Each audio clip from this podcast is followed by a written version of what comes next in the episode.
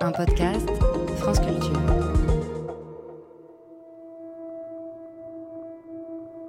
Vous êtes-vous déjà demandé à quoi ressemble une partie de nageoire en l'air chez les requins?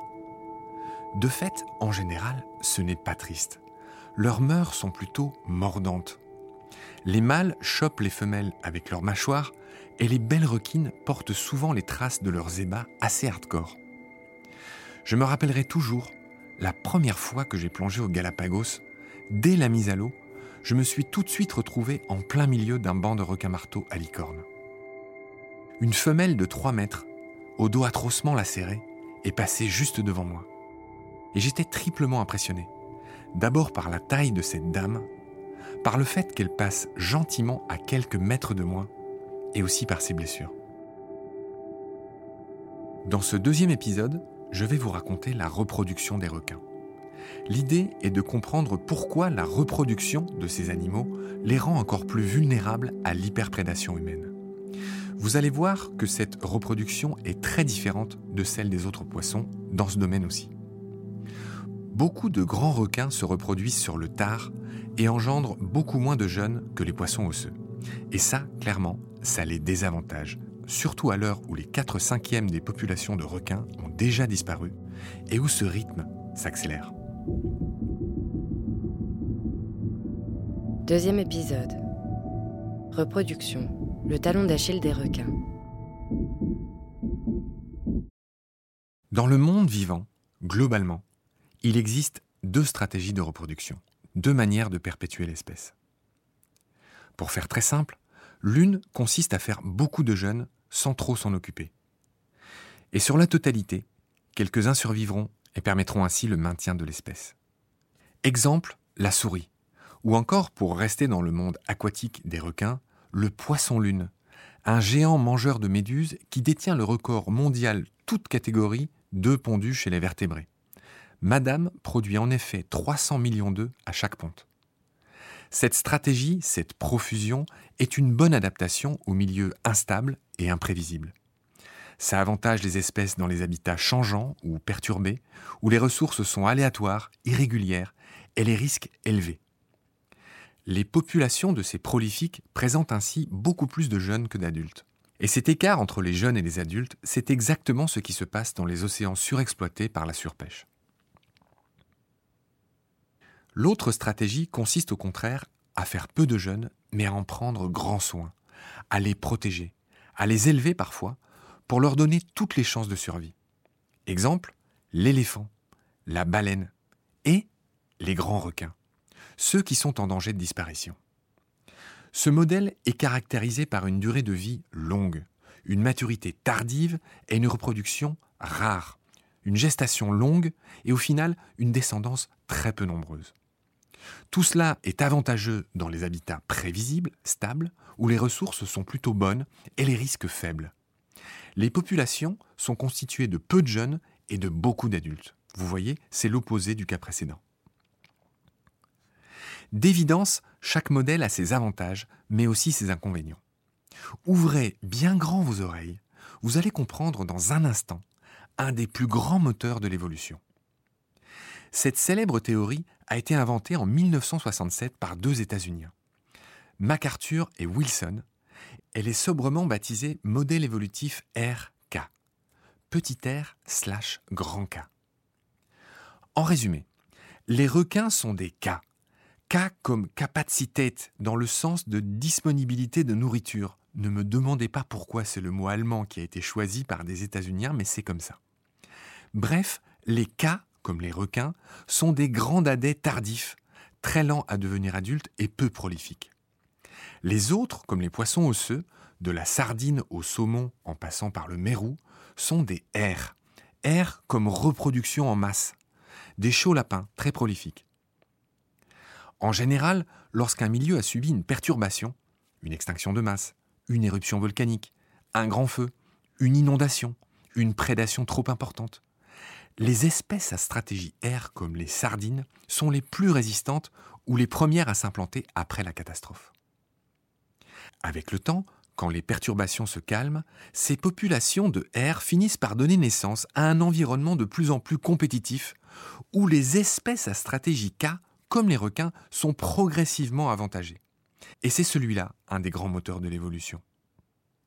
Pour les puristes, il faut savoir que ce modèle célèbre a été critiqué et affiné depuis, et aujourd'hui, les chercheurs préfèrent parler de modèle à vie courte et à vie longue. Les poissons cartilagineux, c'est-à-dire les requins et les raies, sont donc plutôt du modèle K globalement. Maturité tardive, peu de descendants. Vous avez déjà deviné que l'actuelle pression humaine insupportable prélève beaucoup trop de requins avant qu'ils ne soient matures et empêche le renouvellement des générations. J'avais déjà évoqué dans le premier épisode les différences entre les requins et les raies d'une part, qui sont donc des poissons cartilagineux, et l'immense majorité des poissons dits osseux, c'est-à-dire du thon au barracuda en passant par le poisson clown par exemple. Comme dans d'autres domaines, la différence en matière de reproduction est radicale. Les poissons osseux produisent des milliers, voire des millions d'œufs. La femelle pond directement dans l'eau et le mâle vient fertiliser la ponte avec sa semence. La fécondation est externe et il n'y a pas de pénétration. Le faible pourcentage qui survivra assurera la descendance. Chez les requins, c'est une toute autre histoire que nous raconte Eric Clua. À l'opposé, je dirais, on a les requins qui, eux, ont une fécondation interne. Alors, ça, évidemment, c'est beaucoup plus contraignant puisqu'on a un mâle et une femelle, mais le mâle va devoir déposer donc la semence, c'est-à-dire les spermatozoïdes, à l'intérieur de la femelle. Et ça, évidemment, c'est beaucoup plus laborieux. Et la stratégie, c'est que donc fécondation va avoir lieu à l'intérieur. Ensuite, il y a des modalités qui diffèrent un petit peu. On peut soit euh, pondre des œufs euh, pour la femelle, soit ces œufs vont éclore à l'intérieur même de la mère, soit on va avoir même euh, de la viviparie placentaire qui se rapproche presque à ce qui se passe avec les mammifères. Bref, ce qu'il faut en retenir, c'est que dans tous les cas, on va compter sur la femelle finalement pour protéger les quelques embryons. Alors quand je dis quelques, ça peut aller jusqu'à 50 voire une centaine, mais évidemment, on est loin des, des millions d'œufs que vont produire les poissons osseux. Les différences entre osseux et cartilagineux ne s'arrêtent pas là. Les requins ne font rien comme tout le monde. Après la fécondation, qui chez les requins est donc interne et mordante, si vous avez suivi, et selon les espèces, les requins pondent des œufs ou donnent naissance à des petits, comme chez les mammifères, ou encore optent pour un entre-deux. Je m'explique. Première modalité, chez les requins qui vivent posés au fond de l'eau, comme ces roussettes que vous voyez sur l'étal du poissonnier par exemple, avec leurs robes de guépard et leurs yeux de chat, eh bien chez ceux-là, les femelles pondent d'étranges œufs, cornus, entortillés dans les algues. Ces œufs sont poétiquement surnommés les bourses de sirène. Les roussettes en pondent peu et ils sont bien cachés dans les algues. Vous avez peut-être déjà vu des restes de ces enveloppes rectangulaires des œufs en vous baladant sur des plages. Dans ce cas, en tout cas, on dit que ces requins, comme les roussettes, sont ovipares, c'est-à-dire que les femelles pondent des œufs. Les embryons sont reliés à une réserve, qu'on appelle le sac vitellin, sur lequel ils se nourrissent, et ils sont abandonnés à eux-mêmes dans leur coquille. Mais il existe une seconde possibilité qui s'appelle l'ovoviviparité. Vous allez voir, ça devient intéressant. Ce nom compliqué veut dire que les œufs sont certes fécondés et pondus, mais ils restent à l'intérieur de maman. Ils éclosent aussi, bien à l'abri de son ventre, jusqu'à voir le jour, c'est-à-dire jusqu'au moment où ces tanguis sont éjectés, parfois après plus d'un an de gestation. Il y a plusieurs exemples célèbres. D'abord, le Mathusalem des requins, qui s'appelle le requin du Groenland. Un géant qui peut atteindre 7 mètres et qui cumule plusieurs records étonnants. Un, ce serait le vertébré qui vivrait le plus longtemps, Selon certains scientifiques, certains de ces géants actuels seraient nés avant Henri IV, c'est-à-dire qu'ils auraient plus de 500 ans. Autre record du requin du Groenland, et ceci explique cela, il se déplace en dépensant le moins d'énergie possible, à 1,5 km par heure, dans les eaux glacées et totalement noires de l'Arctique. Pour en revenir aux ovovivipares, il y a d'autres requins connus. Bah tiens, justement le contraire du requin du Groenland la Formule 1 des océans. Lui, c'est le requin Mako, un cousin du grand requin blanc, de la famille des lamnidés. Mister Mako peut atteindre 70 km/h et rattraper ses proies à la course, en général des thons, qui sont les grands sprinteurs de la mer. Pour piquer ses sprints, le Mako a une botte secrète. Il peut réchauffer son sang pour mettre, pour ainsi dire, un tigre dans son moteur. D'ailleurs, son proche cousin, le requin blanc, est doté d'un turbo similaire. Il faut savoir que l'immense majorité des poissons sont à sang-froid, à part quelques-uns. Chez ces grands requins ovovivipares en tout cas, et ça ne va pas arranger leur réputation, certains petits mangent leurs frères et sœurs dans l'utérus. Ça s'appelle le cannibalisme intra-utérin. Le nom scientifique c'est l'adelphophagie pour les collectionneurs de mots rares. Bon, tout ça, ce sont les modalités pratiques, mais il y a également un autre facteur qui fragilise les grands requins, et c'est leur durée de gestation, qui est absolument immense chez certains tout le monde le sait, chez l'homme c'est 9 mois. Ben, il faut savoir que chez le requin blanc, par exemple, c'est déjà une année, hein, c'est 12 mois. Et chez les ovovivipares, comme le requin tigre par exemple, on peut aller jusqu'à 16 voire 18 mois de gestation, ce qui évidemment est énorme. Et ce qu'il faut comprendre, c'est que dans cette stratégie-là, ces requins-là vont être pleinement autonomes. Hein. C'est-à-dire que la première chose qu'ils vont faire, c'est se sauver de la zone où ils ont vu le jour, à la fois de maman, mais surtout de papa, puisque c'est souvent les, mâles reproducteurs qui sont euh, extrêmement agressifs avec leur progéniture, puisqu'il y a énormément de cannibalisme chez le requin. Et hein. on a prouvé, euh, des études ont prouvé par exemple que les femelles requins blancs faisaient exprès de mettre bas le plus loin possible des mâles de façon à ce que euh, les, ben, les mâles ne euh, se nourrissent pas sur leur progéniture. Cette brutalité dont parle Eric Clua, les femelles en sont aussi victimes. C'est ce que je racontais au tout début de cet épisode. Les requins ne sont pas des tendres. Les mâles mordent souvent les femelles sur le dos ou par les nageoires pour les immobiliser le temps de pouvoir les féconder.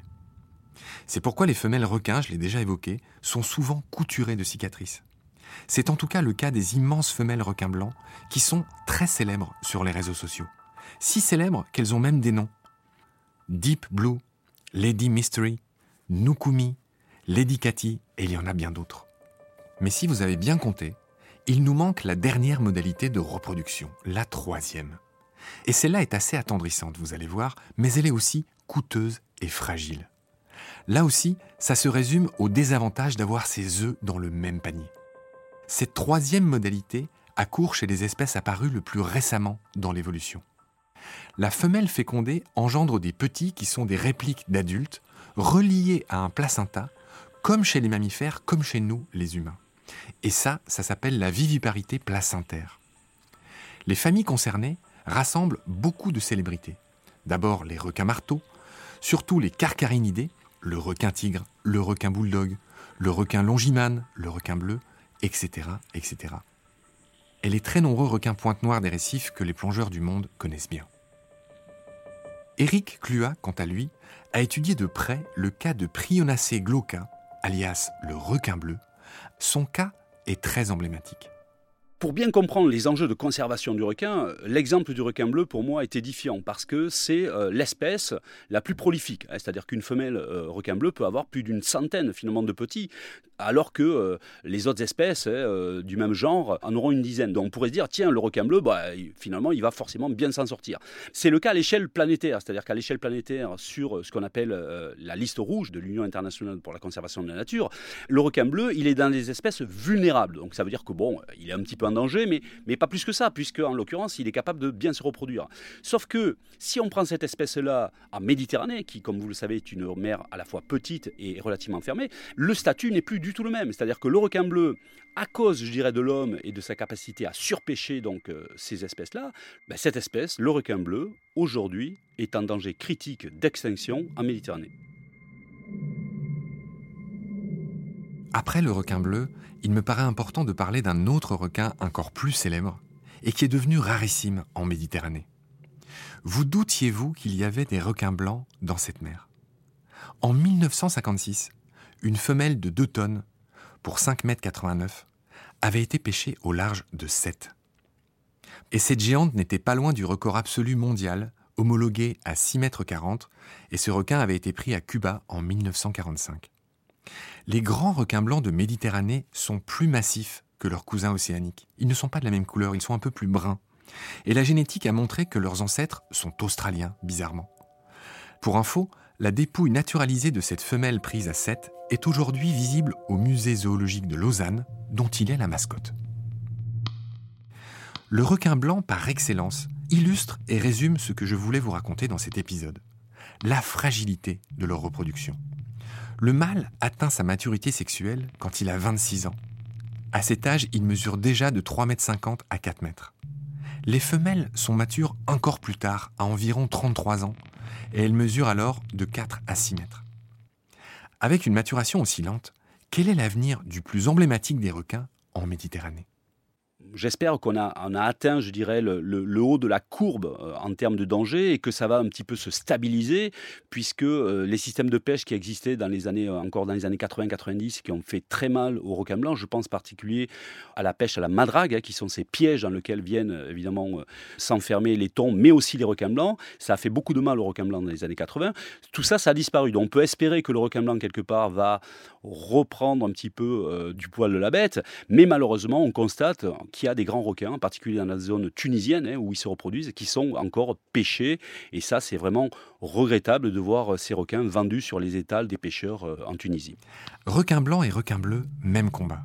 Si on veut sauver ces espèces, il va falloir mieux connaître leur zone de reproduction, d'évidence arrêter de les surpêcher, et tout faire pour développer des techniques de pêche qui laissent une échappatoire, une possibilité de s'en sortir aux grands prédateurs qui se retrouvent coincés dans les filets ou pris sur des palangres qui ne leur sont pas destinés au départ.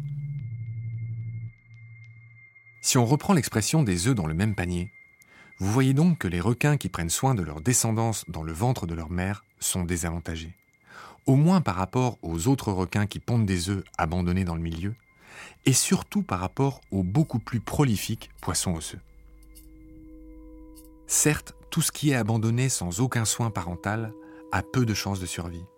Mais au moins, toute la descendance ne meurt pas si la mère est capturée, ce qui est le cas pour les requins.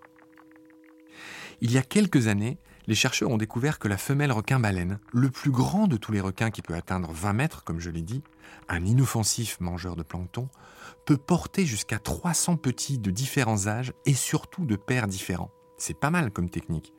Dit comme ça, ça paraît très efficace. Imaginez la même chose rapportée à l'être humain.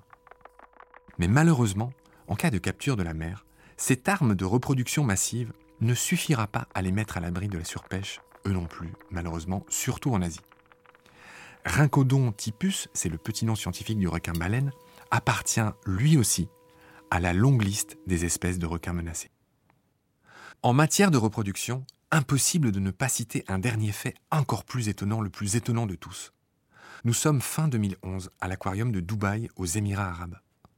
Une femelle requin zèbre baptisée Zébédi, célibataire et vierge, a donné naissance à plusieurs rejetons, tous femelles, comme elle. Auparavant, une autre femelle, requin marteau cette fois, avait surpris son monde en 2003 aux États-Unis de la même manière.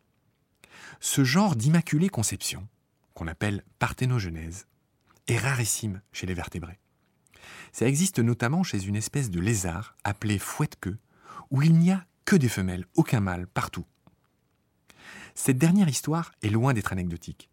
Ce mode de reproduction inattendu pourrait être une des raisons qui explique pourquoi les requins, apparus il y a 400 millions d'années, ont réussi à traverser le temps et les extinctions de masse, quand tant d'autres espèces, dont les dinosaures, ont disparu. Si cette parthénogenèse a été observée, certes même dans un aquarium, il n'est pas impossible qu'elle puisse avoir lieu à l'état naturel même s'il faut dire que ce phénomène extraordinaire semble être trop rare pour permettre de sauver toutes les espèces de requins aujourd'hui.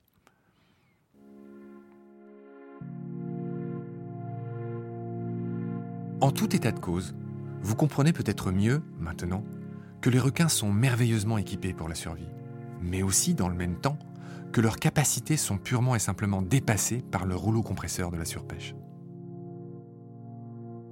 C'est la fin de cet épisode. Merci de l'avoir suivi. Je vous donne rendez-vous dans le prochain où nous allons parcourir toutes les mers du globe. Je vous emmène plonger avec différentes espèces dans différents milieux pour comprendre en quoi leur disparition est dramatique aussi pour la vie des océans. Car dans ces océans, les requins jouent des rôles absolument clés.